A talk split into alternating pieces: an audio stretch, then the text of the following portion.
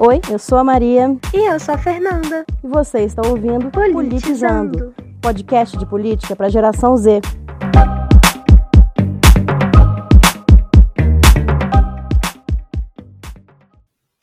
Oi, gente, esse é o nosso último episódio do Politizando nesse ano de 2020, que foi o nosso primeiro ano no ar.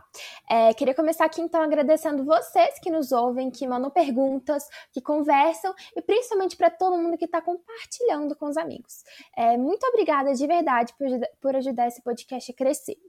Provavelmente o ano de vocês ele também foi difícil pra caramba, né? Igual o nosso, mas fazer esse podcast foi realmente uma daquelas coisas que trouxeram um quentinho no coração mesmo, sabe? Porque a gente tá, né? Eu tô, não sei se a Maria tá também, mas eu tô. É, aprendendo coisa demais fazendo isso.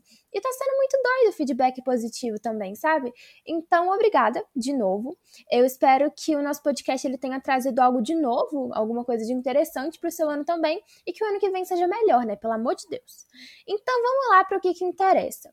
Maria, na semana passada a gente conversou sobre o Lula e como que ele fez o governo dele, né? Muita conciliação, pouco atrito, blá blá blá. Aí você termina o último podcast falando é, uma coisa que não saiu da minha cabeça que foi tipo assim, é, o Lula, ele tinha uma postura que, que dobrava, mas não quebrava, que a Dilma era quebra, mas não dobra. E aí eu perguntei uma coisa e você meio que deu a entender que isso tem a ver com o mercado financeiro.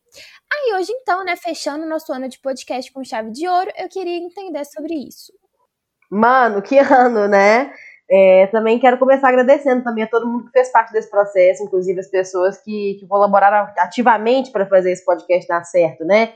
É, quem foi entrevistado, o Guilherme, que produz conteúdo para o nosso Instagram, é, a Dani, nossa editora, nossa amiga, né? Quem leu os nossos textos também deu opinião, quem assistiu fez sugestão, é, quem eu recorri, a Luísa, que eu recorri com assessoria jurídica nos episódios sobre o judiciário, enfim, todo mundo, tudo isso, né, contribuiu demais para levar o nosso nível aqui e trazer muita informação de qualidade aqui para o pessoal, né? Então, muito obrigada a todo mundo que participou e, claro, ao nosso ouvinte que, que está nos ouvindo aí agora. Espero que, que tenha gostado também da experiência. Evoluímos muito, fizemos muito progresso e hoje fechamos com a chave de ouro, como você falou aí, com certeza.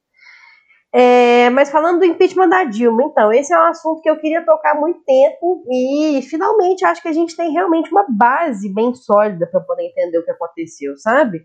Então, respondendo sua pergunta de, de cara, teve a ver o impeachment com o mercado financeiro? Teve tudo a ver.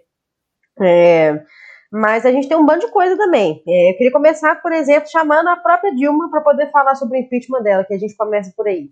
O ato inaugural deste processo golpista foi o impeachment fraudulento, sem qualquer amparo legal, pois não havia crime de responsabilidade. No segundo ato, os golpistas que usurparam o poder vêm executando uma agenda com medidas políticas, sociais e econômicas que não foram referendadas na última eleição presidencial pela nossa população.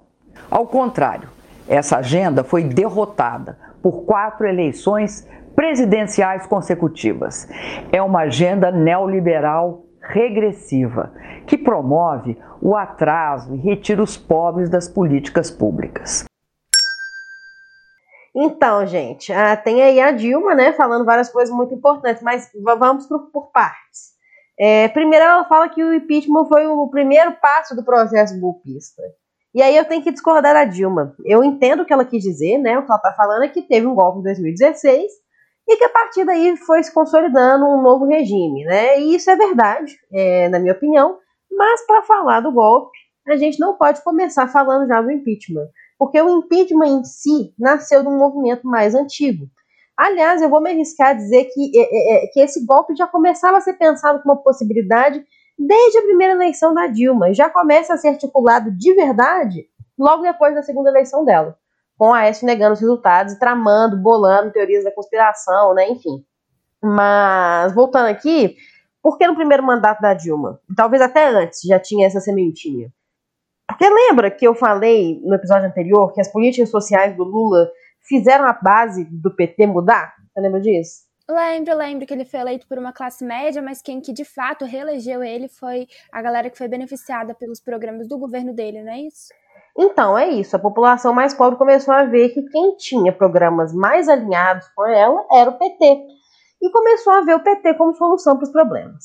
Beleza. Nisso, o partido de oposição, que era quem? O PSDB, começou a ver a situação complicando. Porque na segunda eleição da Dilma, era a quarta eleição consecutiva que eles perdiam. Estava muito difícil de vencer. Pensa bem, depois da ditadura, tinha o PT, o PMDB e o PSDB como maiores partidos. Né? O PT como partido trabalhador, querendo se colocar como partido de classe, é, o PMDB como partido de interior, o maior partido, né, daquele jeito que a gente já falou, que é muito frouxo ideologicamente, até por ele ser tão grande, muito diverso, e o PSDB como partido das classes médias, um partido sempre menos ligado aos setores populares, é, mais ligado a setores que representam o moderno, sabe? Daí a ligação com grupos de, de grande capital.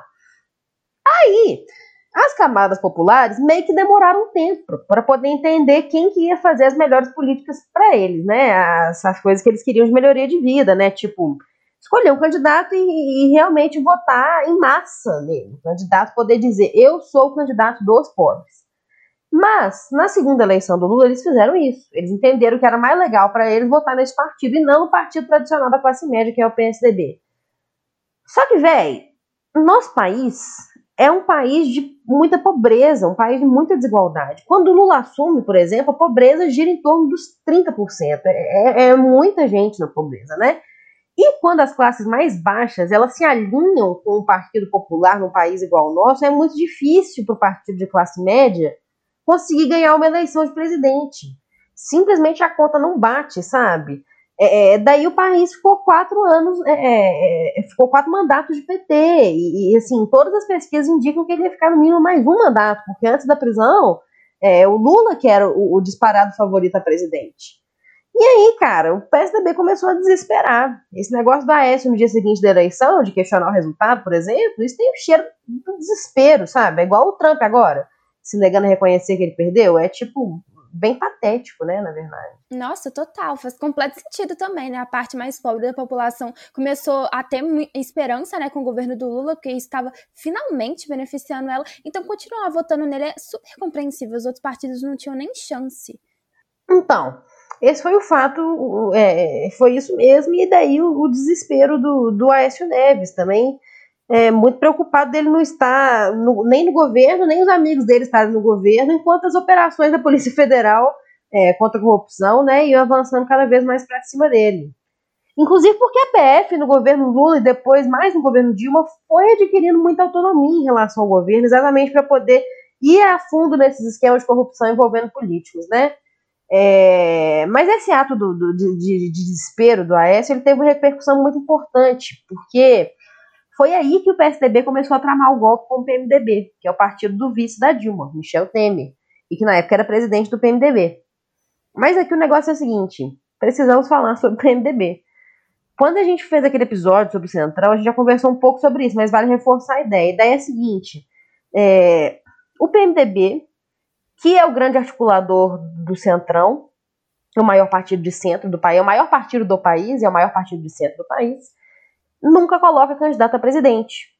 Mas ele sempre tem uma bancada enorme na Câmara dos Deputados, porque é um partido tradicionalmente muito forte nos interiores.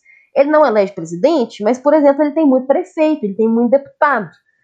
Então tá, então o que, que pegou? O Lula, quando ele começou a ficar assustado com o mensalão, que deu uma balada boa no governo dele, né? Ele resolveu, é, pra, ele viu que para poder conseguir governar, para não ficar muito vulnerável ao Congresso, barrando tudo que ele propunha, e mesmo colocando um processo de impeachment contra ele, ele viu que ele precisava de fazer um acordo com o PMDB. E aí eles ficaram muito amigos, o PT com o PMDB. No início, o PT queria formar uma base com pequenos partidos políticos, mas depois que, que rolou essa coisa toda do mensalão e tal, ele ele percebeu que ele precisava muito do PMDB. Uma coisa que o FHC, inclusive antes dele, já tinha entendido, que era necessário negociar e ter uma boa relação com o PMDB se você quiser governar. O PMDB aqui ele significa a galera do Centrão ou só, só parece? Não, não. PMDB e Centrão são coisas diferentes. Inclusive, quando a gente fala do Centrão, normalmente, assim, ultimamente, né? É, isso é uma coisa que remete muito ao grupo específico montado pelo Eduardo Cunha, que a gente vai falar mais pra frente. Mas o PMDB é, é costumar. Hoje em dia ele nem faz parte do que a gente chama de centrão, entende? Que é uma coisa muito fluida, não é um conceito, assim, uma coisa sólida. é mais uma ideia. Então não se prenda muito a isso, a isso de centrão, sabe? Pensa mais no partido. O PMDB é o maior partido de centro. É... Enfim, assim o Lula começou a fazer várias alianças com o PMDB. É, com pessoas de alas distintas do PMDB. Tinha a turma do Sarney, depois tinha a turma do Michel Temer, é, e depois vem um personagem nesse momento figurante na nossa história, mas que depois vai se tornar um protagonista, que era Eduardo Cunha, também do PMDB. E o que, que essas alianças significavam na prática? Elas significavam que esse pessoal levava cargos no governo, tipo ministérios, tipo presidência de empresas estatais, cargos em Petrobras, em Eletrobras. E nesse momento, a chantagem do PMDB começa a agir em cima do Lula. O Cunha, Eduardo Cunha, que era relator de uma comissão da Câmara, ele se recusou a passar um projeto importante para o governo enquanto o indicado dele não fosse colocado como presidente da de Furnas, que é uma estatal super importante, parte da Eletrobras. E isso colocou ele pela primeira vez em conflito com Dilma, que era, nessa época, ministra de, de, de, Minas e Energia do Lula. Caramba! Parece coisa de filme. O cara tá te chantageando, aí você vai, você dá o que, que ele quer. Mas você dando não impede nada que ele continue tentando conseguir as coisas com você. E você pode fazer o quê? Nada, né? É, exatamente. Tipo, quando você tem poder de chantagem é muito difícil estabelecer o ponto do fim da chantagem, né? No limite, é, você come na mão da pessoa mesmo. Vamos seguir, seguindo aqui a nossa história. O PT tinha algumas pessoas muito fortes na rede de apoio dele na Câmara, sobretudo o ex-presidente José Sarney e Renan Calheiros, ambos do PMDB.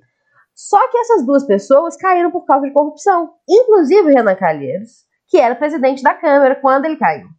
Eu tenho uma pergunta aqui. Quando você fala que, que o fulano caiu, o que, que eu penso é, deu ruim, descobriram que ele estava envolvido com alguma coisa, tipo corrupção, e a máscara dele foi pro chão.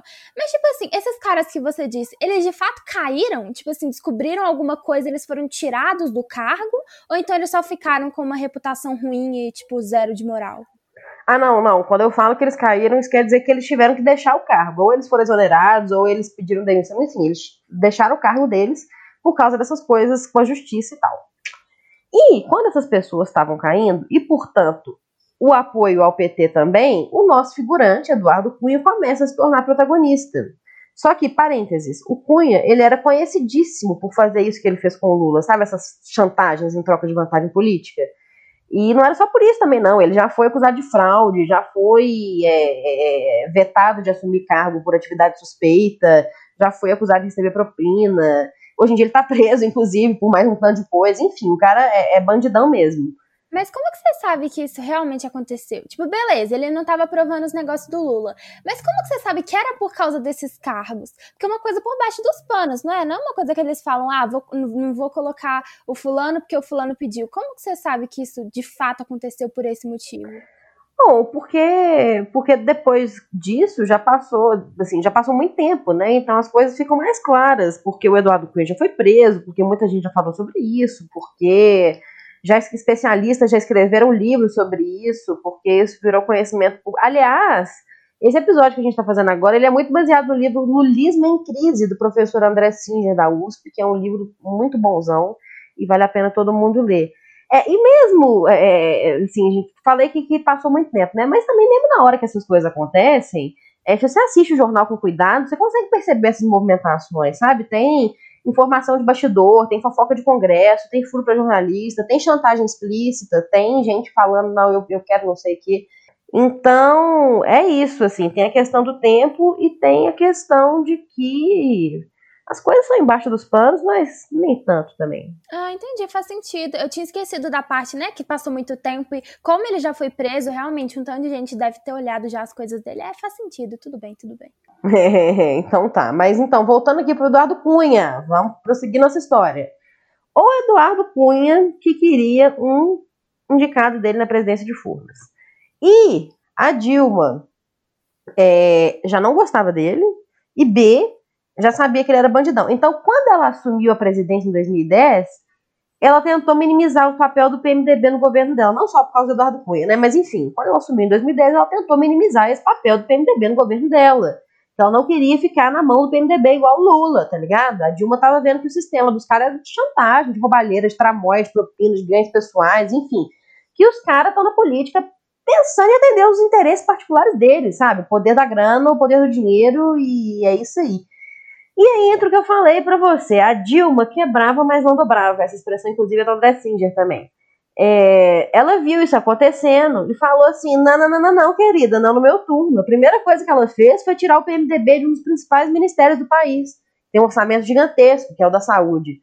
Aí o PMDB ficou bolado, né? Começou a mandar em direta: olha, a senhora sabe que se acontecer alguma merda tipo mensalão, a senhora precisa de uma base boa na Câmara, né? Igual o Lula, né? Presta atenção, hein? Certas pessoas podem te abandonar. E não foi só na saúde que a Dilma mexeu também. Quando aprenderam as coisas do Eduardo Cunha, quando ele foi preso, né, já depois do impeachment, descobriram que ele tinha uma tabelinha, uma tabelinha que mostrava onde que o PMDB perdeu cargos, em várias e várias empresas estatais, tipo a Petrobras, a Infraero, os Correios, enfim. É, muita gente colocada para escanteio. Então, assim, você pode imaginar que o PMDB não gostou nada disso, né? Tanto que o cara tinha uma tabelinha do ressentimento na casa dele anos depois. É... Mas não foi só o PMDB que ficou puto. A Dilma, quando assumiu é, e começou a fazer a faxinão, assim, eu imagino que ela queria passar realmente a imagem de um governo que combate a corrupção, sabe? Tanto que ela afastou pessoas do próprio PT, como Antônio Palocci, que era um figuraço do PT. É, eu acho que realmente deixava ela, que assim, que nunca foi deputada, nunca foi senadora, nunca foi eleita, né? Eu acho que deixava ela muito puta, ver como que para poder passar qualquer coisa, ela tinha que fazer aliança com os trambiqueiros da Câmara, sabe? como que o PMDB e um tanto de partido pequeno que o PMDB articulava, né, com a articulação do Cunha, é, é, como que ela comia na mão desse pessoal, desse centrão, enfim. Acho que isso deixava ela indignada de verdade, sabe? Por isso que ela resolveu fazer essa faxina dela. Nossa, mas é de deixar qualquer um puto mesmo, ué. Os caras não deviam estar tá lá para poder aprovar o que, que, eles acham que é melhor pro país ou pro setor deles, mas não. É porque o fulano é alguma coisa dele. Ah, mó palhaçada esse negócio. Oh, mas não tem, assim, não, não tem essa de amizade também, não. Assim, tem interesse, tem dinheiro, tem troca de favor, tem propina, tem corrupção, mas tem muito pouca amizade, sabe? É, enfim, essa faxina da Dilma, na área da Dilma, que foi a ministra de Minas e Energia, né?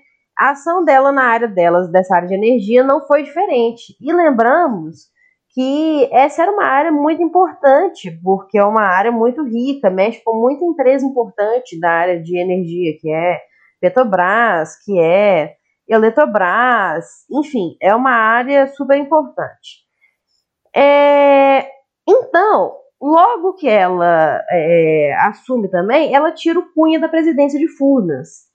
Mas, mesmo ela fazendo isso, a presença dos indicados do Cunha, os amigos do Cunha, era tão forte dentro da empresa que quando assumia outra pessoa, essa outra pessoa tinha dificuldade de trabalhar.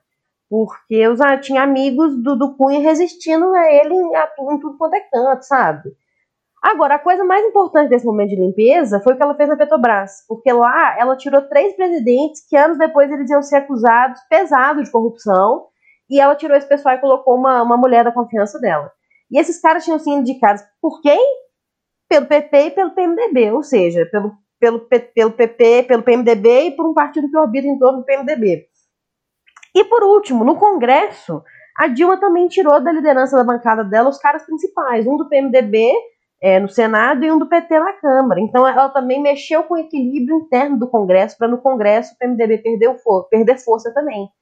Você entende que ela fez, assim, mudanças muito drásticas? Eu entendo demais, ainda mais que com podcast e podcast, né? Eu aprendi, eu aprendi que não é só o político que importa, se a pessoa é gente boa, se ela fala coisas, se ela fala sobre projetos que fazem sentido. Depende muito, tipo, quase no mesmo peso de qual partido que ela é, né? É mais um jogo de interesse do que um jogo de democracia. E quando os interesses eles mudam, tudo muda também.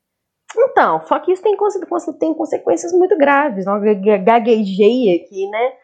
É, nem edita isso não, pode deixar. É, tipo assim, quando a Dilma tirou esse pessoal do cargo de poder, tanto no Congresso, quanto nos ministérios, quanto dentro das estatais, a Dilma estava brincando com fogo. Porque ela estava, na prática, desmantelando o sistema de alianças que o Lula cuidadosamente construiu na política conciliatória dele. É, ela estava percebendo que se ela jogasse o jogo desse jeito, ela ia ser refém do PMDB e ia continuar rolando uma corrupção pesada nas estatais, que a política ia continuar sendo jogada desse jeito totalmente não ideológico também, sabe? Ia ser só na base do clientelismo, na troca de favor né, com esse pessoal, no joguinho de dinheiro. Enfim, a Dilma percebeu que, que, que o PMDB e esses partidos né, ao redor do PMDB eram parasitas. Só que esse pessoal que ela queria combater era justamente o pessoal que era a base do PT. Que o Lula tinha tornado a base do PT exatamente porque ele achava que sem eles ele não conseguia governar. E que em um tempo de crise, como foi o mensalão na época do Lula, perigava ele sofrer um impeachment se ele não tivesse uma base bem ampla de defesa. Entendeu? Antes da gente chegar, assim, de fato no final da história, eu queria te perguntar. Dá para entender que to todas essas mudanças elas custaram a permanência da Dilma na presidência. Deu para entender que ela estava mexendo com coisa perigosa, ela estava rompendo alianças que estavam, na verdade, encobrindo uma corrupção. Então, teoricamente, ela estava tentando fazer uma coisa boa. E o que, que eu quero saber é: deu certo? Tipo, você citou uns nomes de uns caras que estavam envolvidos, que foram descobertos na corrupção, que foram presos, tal, tal, tal. Mas esse interesse, essa manipulação aí do PSDB, isso acabou depois que ela saiu? Ou então, tipo, custou muito caro para não dar em nada. O mais provável ainda, na minha cabeça. Ela desmascarou um tanto de esquema, aí todo mundo fingiu surpresa, fez um teatrinho de que não tem mais corrupção, mas na verdade eles só criaram mais esquemas diferentes com os exatos mesmos objetivos. Fernanda, a, a, Dilma tentou, mas não conseguiu. Tiraram ela, cara. Ela caiu. Tipo assim, o PMDB é o maior partido do país. Ele não deixou o presidente colocar ele de escanteio. Ninguém governa sem PMDB nesse país, inclusive a Dilma. E eles mostraram isso para ela nesse momento, entendeu? É, e no que a Dilma estava fazendo essas mudanças, depois de né, ter sabotado o planinho do, do Cunha em Furnas, certamente um planinho que alguém ia tirar uma grana gostosinha disso, o Cunha foi começando a fazer aliados para tramar a vingança dele. Quer dizer, mostrando todo esse poder que o PMDB tem até hoje, que não acaba de construir uma base ao redor dele. E foi esse grupo que foi formando ao redor do Cunha que ficou na época conhecido como Centrão, quase que oficialmente. E ele juntou com ele, Fernando, tipo assim, é, quase metade da Câmara, sabe? Às vezes metade, às vezes mais da metade da Câmara. Eram 250, mais ou menos, oscilava, né? De 513 é, é, é, deputados, sabe? É, tinha o PP, o PROS, o PR, o PTB, o PSC, o Solidariedade, isso sem contar, minha amiga, com a bancada do PSDB. Quer dizer, no que o Cunha conseguiu juntar gente para a bancada do Cunha, a Dilma se fudeu. Porque dentre as coisas que estabeleciam um pacto entre o PMDB e o PT que o Lula fez, estava que eles iam revezando a presidência da Câmara. Como o bloco deles tinha maioria, suave. Uma hora era uma presidência do PT, uma hora do PMDB, tranquilo. Mas aí o Cunha, que tinha os meios, os contatos, a malícia, a sede de vingança para fazer isso acontecer, sabotou esse acordo e pegou a presidência da Câmara para ele. E essa foi a oportunidade que o PSDB viu de finalmente fazer o jogo virar, de tirar o PT da presidência na marra, porque eles não conseguiam fazer isso na boa no voto. Mas aqui, foi toda essa treta que começou a manchar o PT, ou ele já estava começando a dar meio ruim antes disso? Você acha que se isso não tivesse rolado, o PT ia conseguir se reeleger de novo? Porque se, por exemplo, as características do governo da Dilma, até isso acontecer, elas tivessem se mantido até o final do mandato, você acha que ia cair? Ia cair não, né? Ia, uh, o PT ia continuar na presidência ou já ia para outro partido? Olha, a reeleição da Dilma em 2014 foi uma margem muito estreita, né? O Aécio quase chegou lá.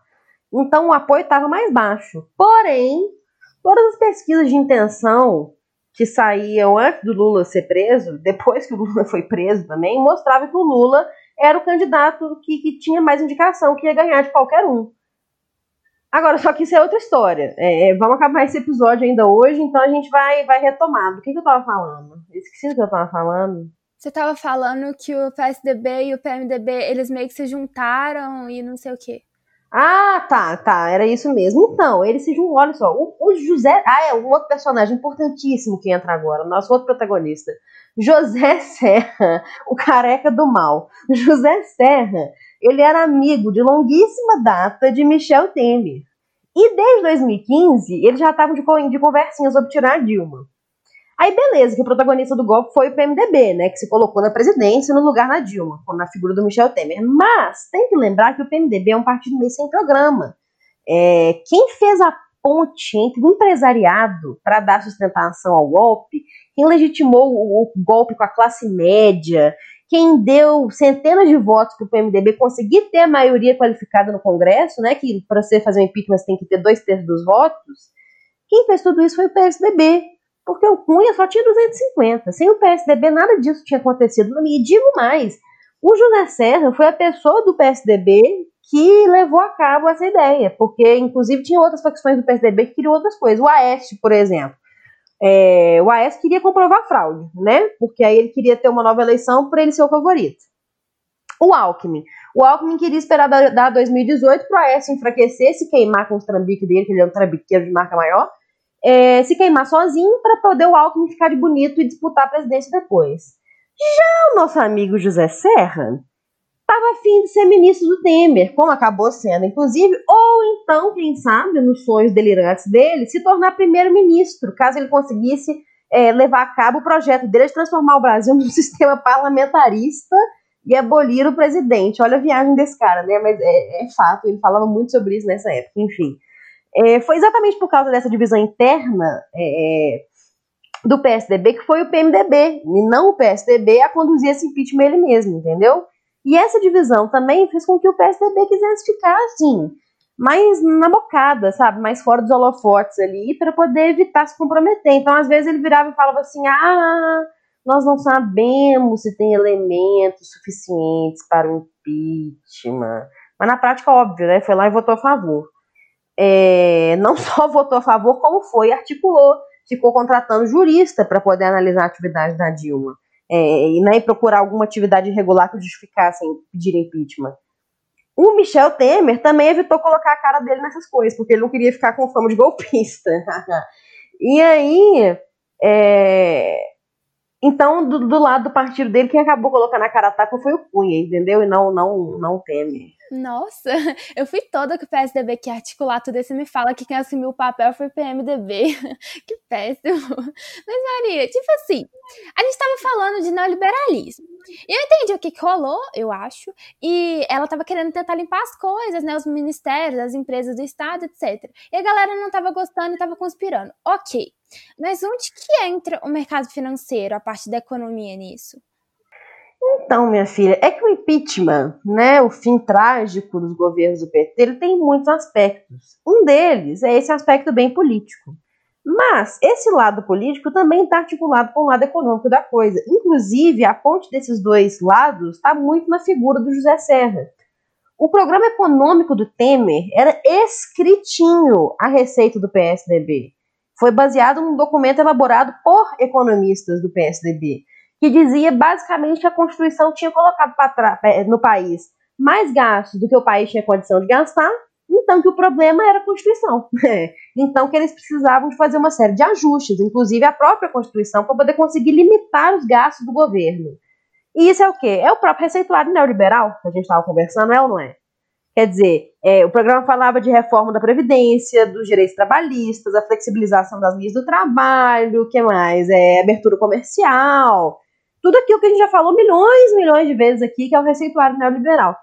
E isso para poder articular com o, com o empresariado que era bem próximo ao PSDB.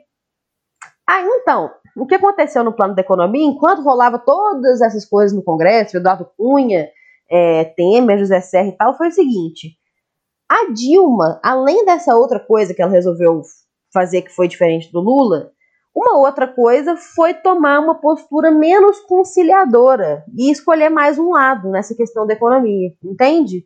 Então a gente viu que, que os interesses das pessoas que têm empresas, né, que, que produzem, são normalmente diferentes dos interesses das pessoas do mercado financeiro, é, que querem juros altos, etc. Já falamos disso um milhão de vezes também e que dá para manter todo mundo feliz enquanto a gente está num ciclo de prosperidade. Só que a Dilma não surfou na mesma onda de crescimento do Lula, né? É, quer dizer, o Brasil já estava vivendo, no governo dela, os impactos da crise de 2008, que chegou mais atrasada aqui na América Latina. É, isso fora o desgaste da Lava Jato, né, as manifestações de junho de 2013, os movimentos de direita se formando nas ruas, o Congresso sendo cada vez mais direitoso, enfim, a situação da Dilma não era boa. Não era boa ao contrário do Lula. Ela deu muito azar.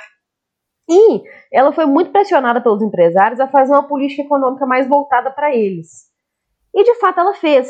Então, no primeiro mandato, ela mudou a política conciliadora do Lula. Ela falou assim: ah, beleza, vou atender a pressão dos empresários. E aí, o que, que ela fez? Ela fez coisas do tipo diminuir juros e tal. Mas, só essa política que ela fez não teve os resultados esperados dos empresários. E eles começaram a mudar de lado. E foi aí que a gente começou a ver, não sei se você lembra disso, pato gigante na rua. E quem que pagava por esses patos? por essas manifestações e com certeza pelos disparos do WhatsApp que chamava para essas manifestações, entre outros, eram esses empresários, esses industriais representados principalmente, mas não só, tá? Pela Federação das Indústrias dos Estados de São Paulo, que é a Fiesp. Daí o nome do pato, né? Que o pato, não sei se vocês sabem, chama pato da Fiesp. Enfim, os empresários foram mudando de lado, porque ao longo desse processo de neoliberalização que o Brasil passou, com a decadência pesada da indústria, quem antes tinha todo o capital deles aplicado na indústria começou a aplicar o capital no mercado financeiro também. Então acabava que eles tinham interesses meio contraditórios, já que as políticas assim que são boas para o mercado financeiro geralmente não são boas para a indústria. Mas eles resolveram sacrificar esse lado. Eles começaram, a, eles começaram a agir igual ao mercado financeiro. E a Dilma, pressionada, cedeu a essa pressão do mercado financeiro, que é o que estava tendo para hoje, no final das contas. Aí começou a fazer política para eles. Só que quando a Dilma se, re, se reelege em 2014, a situação econômica é muito crítica. Acabou o boom das commodities, então nossos produtos de exportação estavam com preços muito baixos. E a China, nossa maior importadora, né, responsável em grande parte pela prosperidade da era Lula, estava é, entrando em recessão. É, e mais do que isso, assim, é, adotando as políticas neoliberais e tal, o PT tinha criado muito crédito para as famílias para poder alavancar a economia. E daí a gente vê, inclusive, o aumento das classes mais pobres, né, de coisas do tipo televisão, computador, celular, mais poder de compra, né? Mas isso de dar crédito é uma armadilha, porque depois as pessoas se endividam e não conseguem mais pagar. É... E isso é um problema para a economia, claro. Outro problema é que mais de uma década desses juros altíssimos e pouco, muito pouco imposto para investidor fez com que a dívida pública, não só a dívida das famílias, tivesse muito grande, entendeu? E, e, o mercado fazendo o quê? Pressionando para poder gastar mais em gasto, gastar cada vez menos em gasto público, para poder pagar mais a dívida, né? Então a Dilma, cara, com essa situação política que a gente falou, com o mercado em cima dela, ela resolveu finalmente dobrar o neoliberalismo, aí a política dela muda.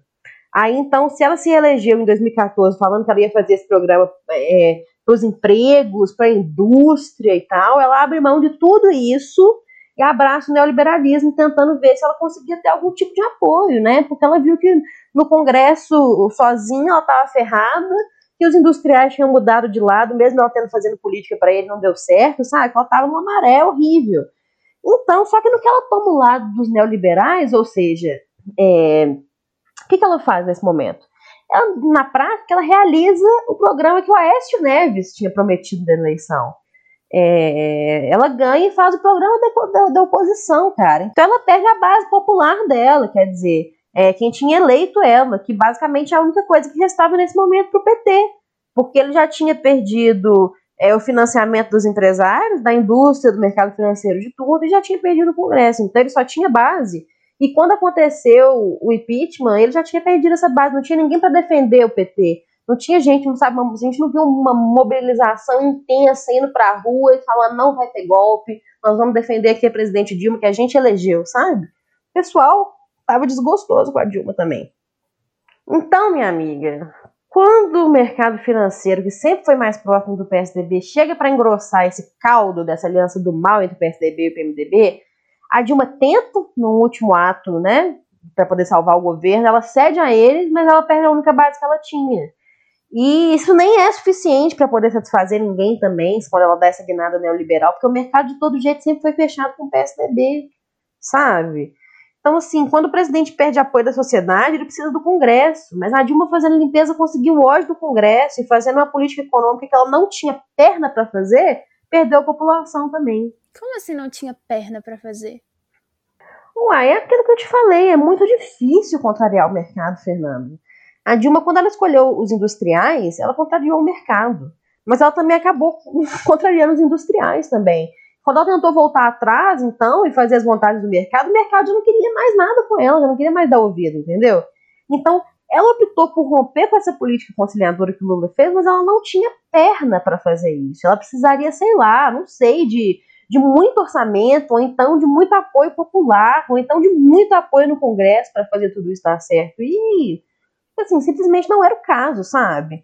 É, nem a circunstância internacional era favorável a isso, inclusive, como foi pro Lula, sabe? Talvez se o Lula tivesse tentado fazer uma coisa mais radical, ele tivesse tido mais sucesso, não sei, sabe? É, e daí a Dilma levou o golpe. E logo depois que ela tomou o golpe, uma série de medidas neoliberal passou, favorecendo os mercados. Que é isso que a Dilma falou com a gente naquele trecho que a gente ouviu dela, sabe? Que o impeachment foi o primeiro passo do golpe nesse sentido, que a partir daí começou a desmoronar, sabe? Veio só a política neoliberal. Você entendeu o papel que o neoliberalismo tem nisso? Nossa, entendi. É, eu disse que no começo era um enredo de filme, foi um final de filme também, né? Só que sem nenhum final feliz para Dilma. Tudo que podia dar errado deu. É. Realmente.